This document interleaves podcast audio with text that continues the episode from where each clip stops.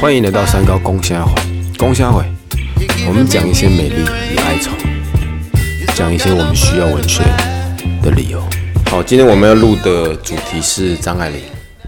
其实我们节目早期就有录过张爱玲哈，只是我们聊一些她一些有趣的言谈。今日要聊一篇她的小说，比较完整的小说，我个人觉得蛮经典的哈，就《倾城之恋》。好，那我就讲故事大要。女主角就白流苏哈，一张是习惯很会把女主角的名字取得很美。离婚，然后回家投靠家人。她回家投靠家人的时候，有带一笔钱，然后就交给哥哥。那这种他哥哥就是不会营生，就做生意、股票什么就赔光，反正就家道中落。然后故事一开始是，他不离婚吗？然后离婚之后，她的原本那离已经离婚的老公就过世，然后他哥哥就说他过世，人家就要就回去，就以寡妇的身份回去，意思是要她去继承她原本夫家的那些家产。那白流苏上不要，他说我已经离开了，然后为我的钱回去，这能看吗？阿哥就讲一些就酸言酸语说，有你要面子干嘛？面子又不能换钱，就家里现在也养你还要多一碗饭之类的，就拉扯到经济问题，就吵架。然后张爱玲安排这一幕，应该是为了凸显白流苏的弱势。好，啊，其实，在文字当中的出现，她还算美丽，然后就青春美丽还在，但就。钱有问题，那势必要再找另一个依靠比较好。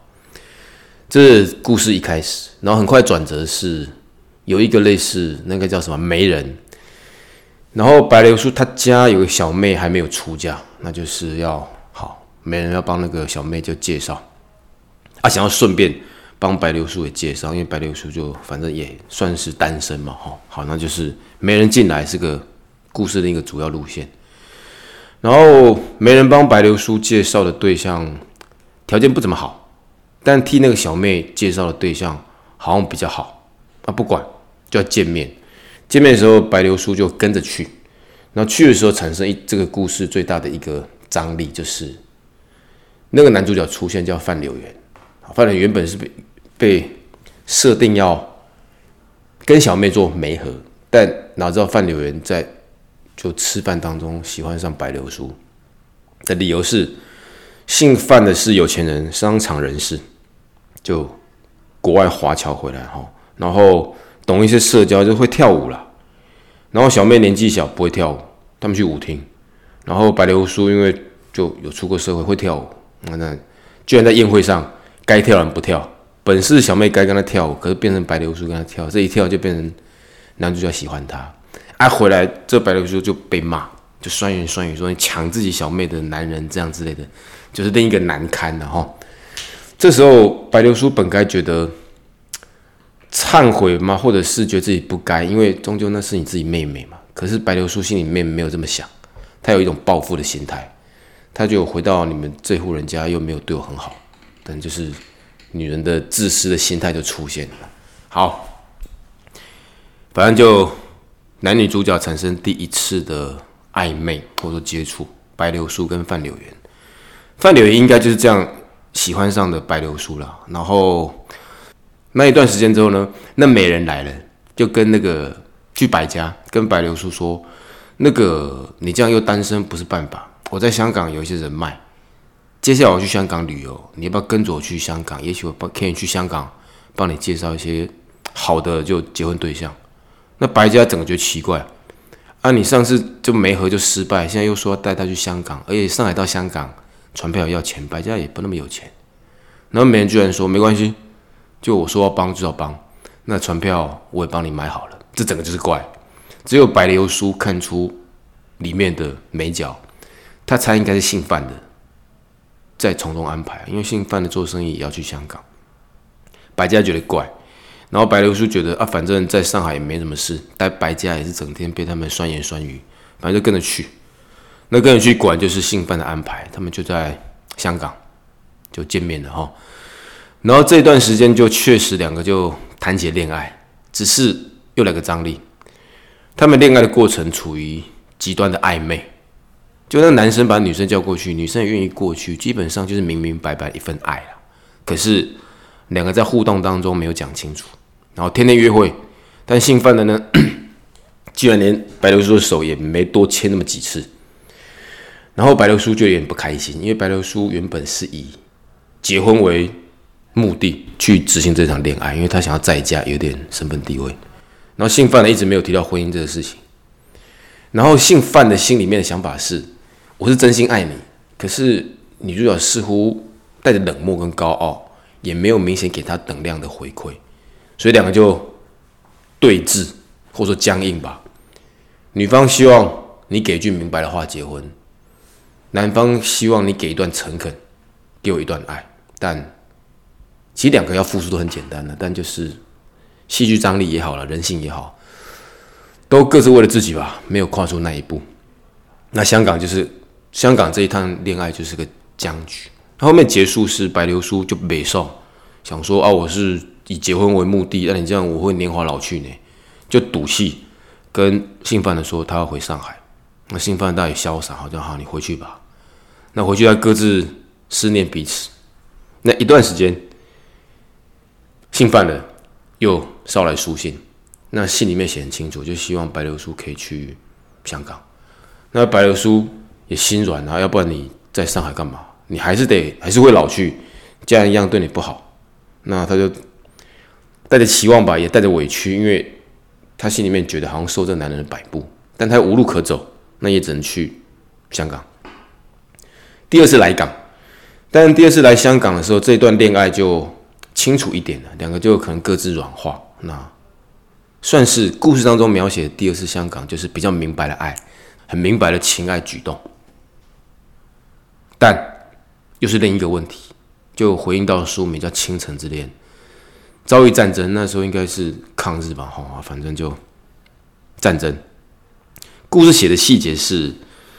范柳园要去回英国做生意，然后因为这时候他们两个人是明白相爱，算是情侣的关系。那姓范有钱就买房子，把白流苏安置在香港，然后姓范要搭船去英国做生意，然后哪知道一上一上船的隔天，炮弹就打来了，就战争就启动了。然后女主角白流苏一个人在香港，当然也是惶恐，就忐忑，因为毕竟战争。然后也因为战争的原因，因为战争来的又急又快，范柳园虽然有上船，但船驶不远，就原本就是姓范要离开去英国一段时间才会回来。那因为战争就阻隔嘛，哈，他就很快船又回港。然后两个在战乱破败的香港当中，重新接近了爱情，认识了爱情，那故事就这样结尾了。然后张爱玲不就把它取名《倾城之恋》。就一个城市的遭遇战争跟破败吧，就成就了他们圆满的爱情。那他们也在香港的那些战后比较萧瑟、比较坎坷的生活条件当中，重新找到爱的本质。就两个也放下过往的骄傲或者自我，然后谈了那么一场恋爱。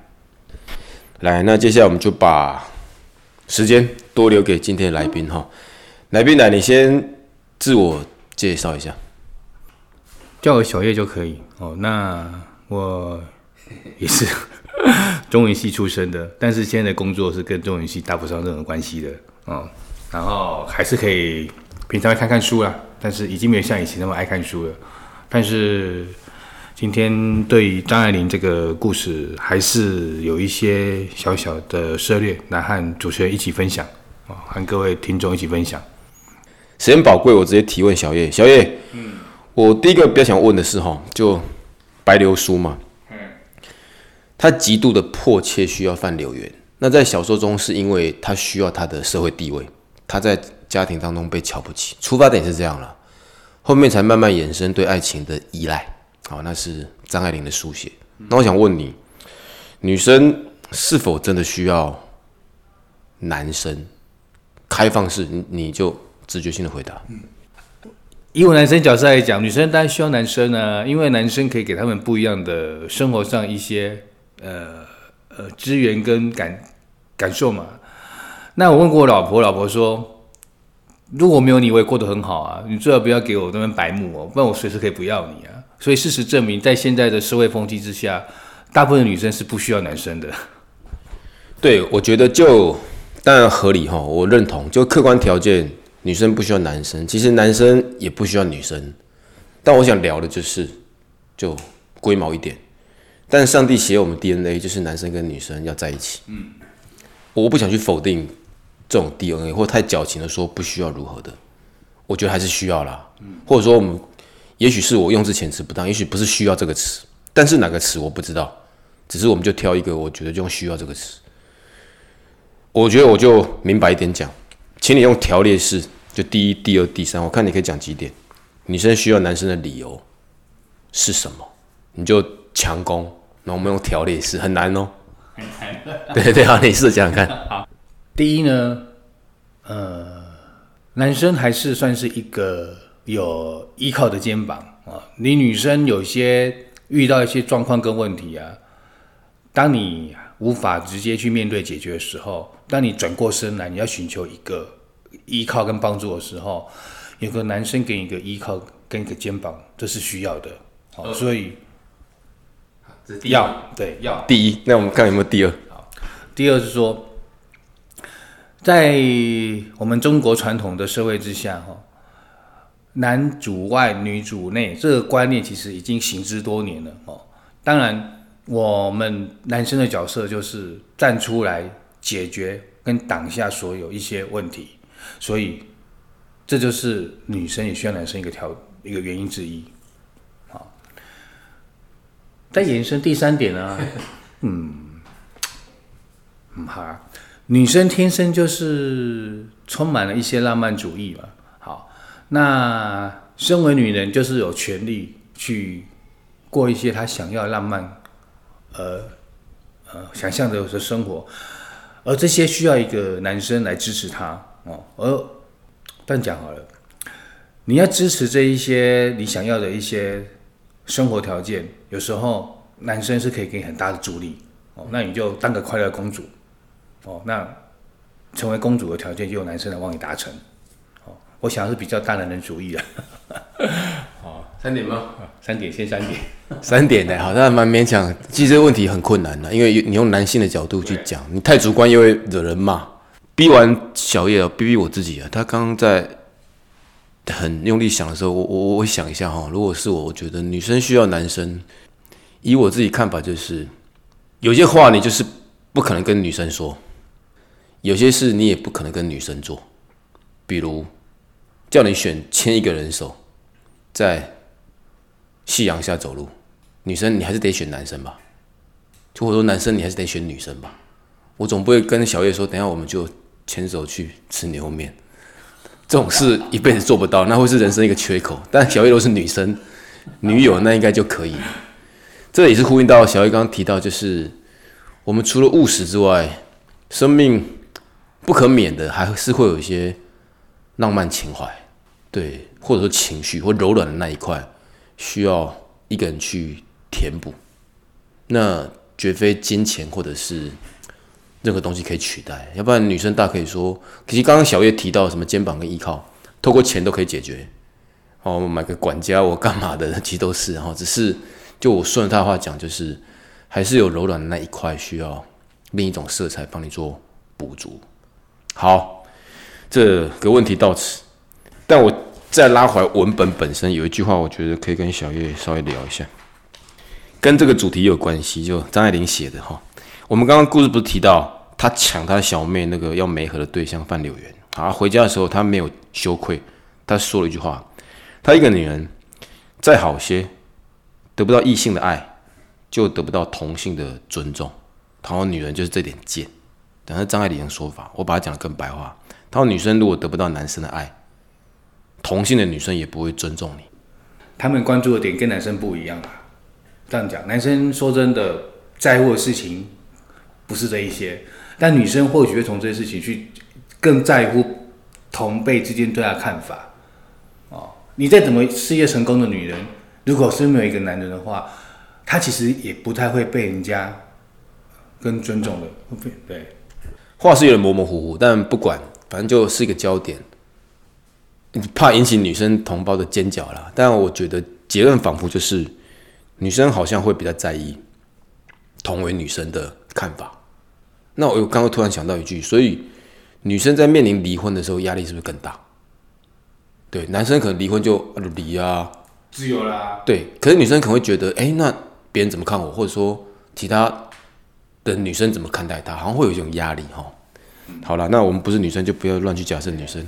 好，来就是这句有趣，我再重述一句张爱玲的话：一个女人再好些，得不到异性的爱，也就得不到。同性的尊重，好，女人们就是这一点贱。但我猜，我们现在也倒也不是刻意去批评女生，而是张爱玲话有时候虽然锋利跟刁钻一点，但确实可以引起一些讨论。认不认同，当然就是另外再说了哈。好，那我们再问下一个问题。下一个问题是，刚刚我们就这么强调女生，现在第二个问题是，那男生需要女生吗？刚刚是女生需要男生吗？现在是男生需要女生吗？或者说，男生去接近一个女生，或男生去爱上一个女生，中间的拉扯或者张力会是哪些？以我个人来讲，我是需要的。工作上啊，你在生活上，真的很想找一个爱你的女生去分享。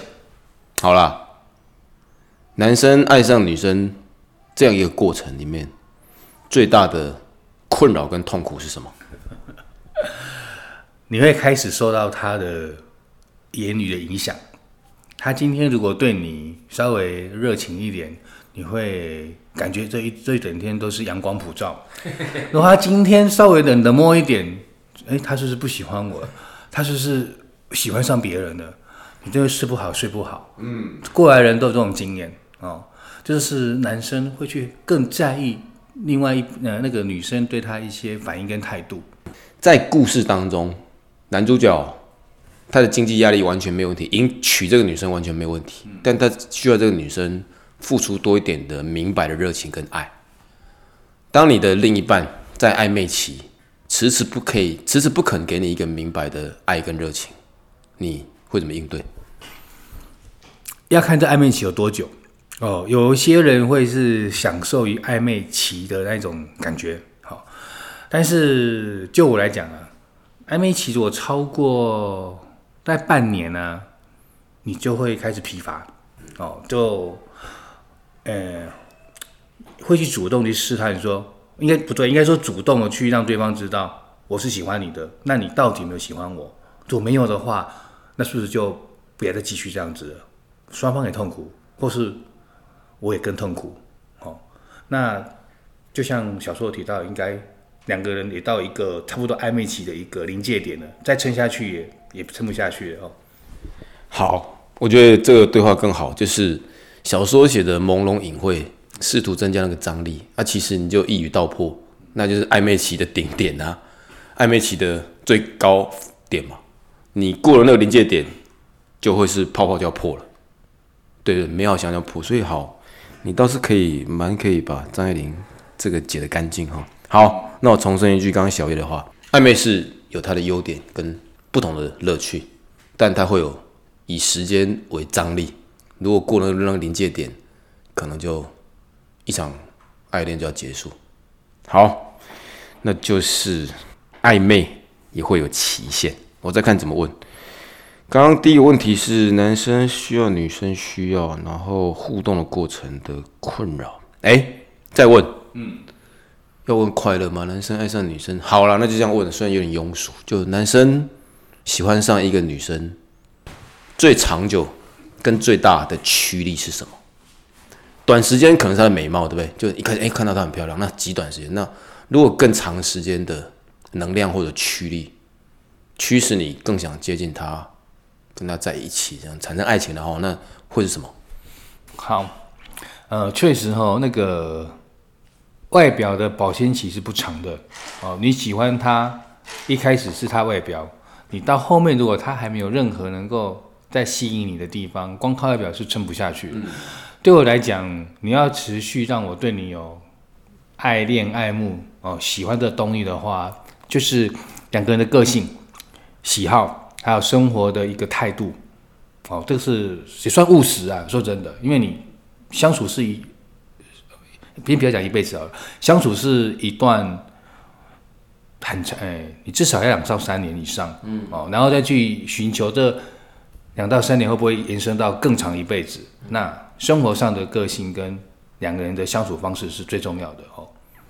对了，我觉得就是价值观有没有一致。嗯有时候你聊到东西是想法，如果南辕北辙，一一次两次好，那如果经年累月的南辕北辙，那互相一直吐槽，那久了就是生活品质真是会有问题。我可以举个例子哈，在爱恋期间呢，男生对女生即是言听言言听计从，他想他所提出的想法意见，你都觉得是啊，这是正确美好的。可是他在爱恋期慢慢久了之后，他只是说我今天中午想要吃一碗鸡肉饭，你就会说啊，你平常不是不不吃鸡肉饭吗？为什么今天吃鸡肉饭啊？就会争执，这很正常。可是，在在早期，他今天说我今天想要去吃，我们现在在在台北市哈，我今天想去吃桃园的某一家肉圆，你就他冲都冲过去了。哦，那久了之后说肉圆有什么好吃？我们三重就有一家了。哦，这个就是相处的一个差异性哦。那个慢慢就有摩擦哦，所以慢慢的两个人的生活上的一个摩擦点就会随着时间就出现了。那怎么去让这个摩擦点变成两个人未来生活一个磨合点，就是重点了。呃，基本上这例子应该就是包容了哈。好。一句哈，小说里面提到的话，我觉得也可以聊一下。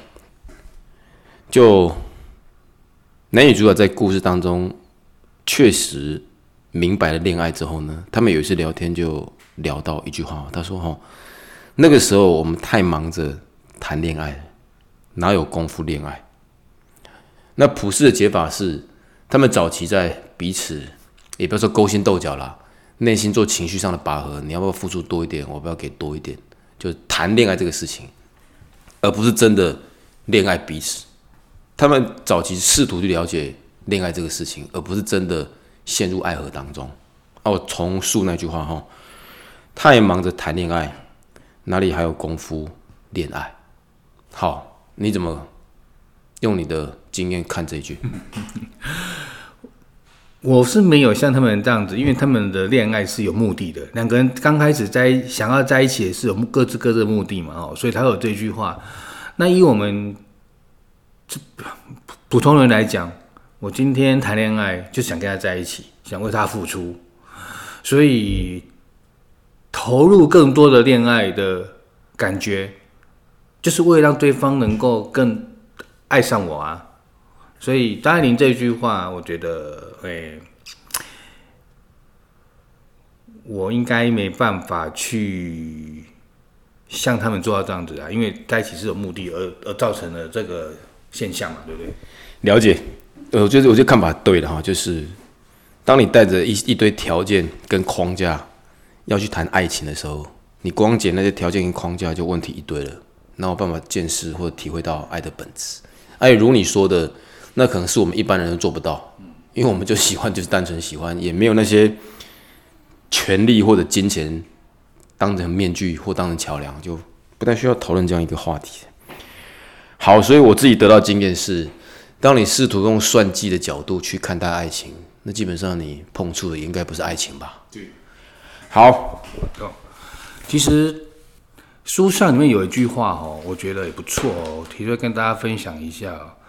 就是白流苏第二次到香港的时候嘛，然后那个伴柳园不是在码头接他嘛，对不对？然后他其实有提到一段话嘛，然后最后他就说，他说你身上穿一套衣服啊，就像那个药罐子的，对不对？然后他最后讲一句，我觉得这句话放到现在你也可以应用，他说你就是医我的药，你看。这句话你放在现在去追女孩子啊，是非常好用的哦。解我的心病，解我的相思，就是你，是没有错的。我觉得实际的情爱确实是因为你爱上他就依赖他嘛，他就是你精神上的药嘛，或者说精神上毒品吧。但那一句其实我我我也有关注过，他说反正我再替听众讲一次，白流苏搭船回香港，范柳人在港口接他，劈头第一句是：“你穿的绿衣服就像是药罐子。”那白流苏想到就直接考啊，什么药罐子解不出来。然后范柳其实就嘴巴贱了，他跟女生互动的经验很多，就说：“对你衣服是药罐子，那里面就是我的药。”那白流苏当然听出来就是他爱她的意思，依赖他了。好，那就是张爱玲有时候会写些很可爱的短句。但我认真问你，你真的敢今天回去跟你老婆讲这句吗？更白宫啊！这个要看你跟你想要表达这句话的女生那个相处的情况如何。你不要废话那么多，我现在就问的是，你等下回家的时候一开门就说你老婆可能穿睡衣嘛，说哎，这个睡衣看起来像药罐，她一定觉得你攻上，你觉得会怎么反应？呃，当然是不能讲了，对不对？我直直接就会说，老婆你，哎，我每天让工作那么累啊，看到你我就是最好不要那么啰嗦，我的意思是，好的蛮牛。你去假设，你去假设你讲这句，他会怎么反应？嗯如果你真的喷这句，他会怎么想？他会说你是啊，你是你你是啊，你你你你是疯了，你脑袋瓜有毛病哦，因为老夫老妻嘛，对不对？哦，你可以说老婆你是我的蛮牛，我真的是很看到你我的精神就好了，体力就恢复了。对，哎，讲这句肯定会被揍，对？神经病啊，乱占老娘便宜，对不对？好啦，换别的主题，我觉得我好像没有太多想问呢，因为你其实自己也没有你看法哈。来啦，那接下来我们来唱歌，你有没有帮我们准备？